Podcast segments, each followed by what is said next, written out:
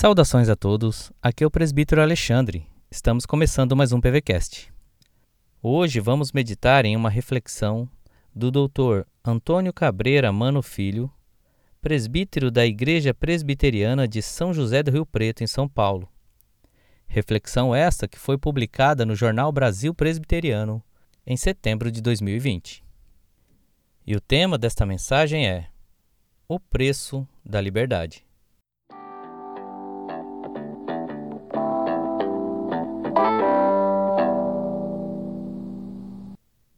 A palavra de Deus em Romanos 14, 11 diz assim: Por minha vida, diz o Senhor, diante de mim se dobrará todo o joelho e toda a língua dará louvores a Deus.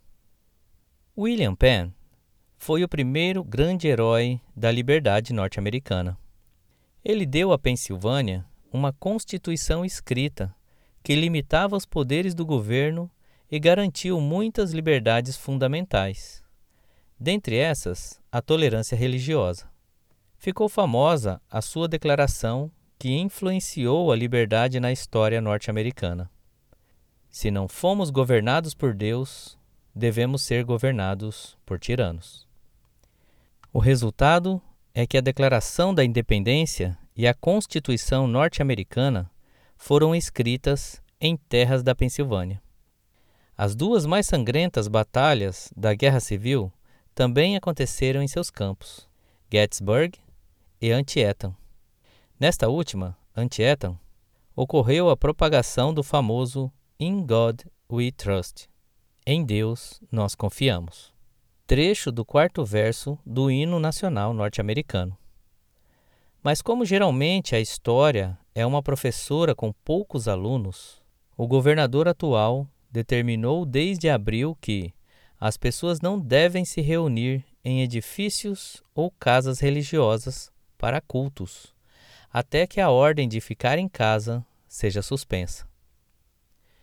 É preciso ficar claro que não existe essa coisa de não adorar. Todos adoram. Nossa única escolha resume-se a o que ou quem adorar. Podemos escolher Deus ou um objeto. Pode-se adorar o dinheiro, o corpo, a mente, mas o elemento traiçoeiro dessas formas de adoração é que elas são inconsistentes e totalmente falíveis. Nesse sentido, a adoração é a essência da vida cristã. Ela demonstra o que somos, possuímos ou fazemos.